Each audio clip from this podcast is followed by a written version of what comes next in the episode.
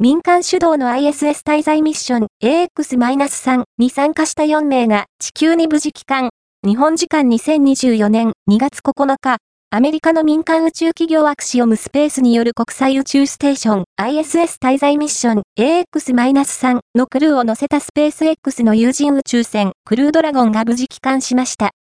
最終更新2024年2月14日11時台 AX-3 はアクシオムスペースによる ISS 滞在ミッションで、クルーはすべて民間人で構成されています。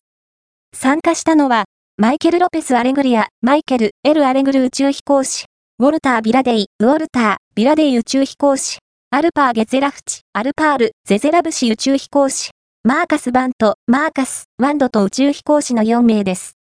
4名が登場したクルードラゴン宇宙船を搭載したファルコン9ロケットは、米国フロリダ州のケネディ宇宙センター 39A 射点から2024年1月19日6時49分日本時間以下同様に打ち上げられ、翌1月20日の19時42分に ISS へドッキングすることに成功。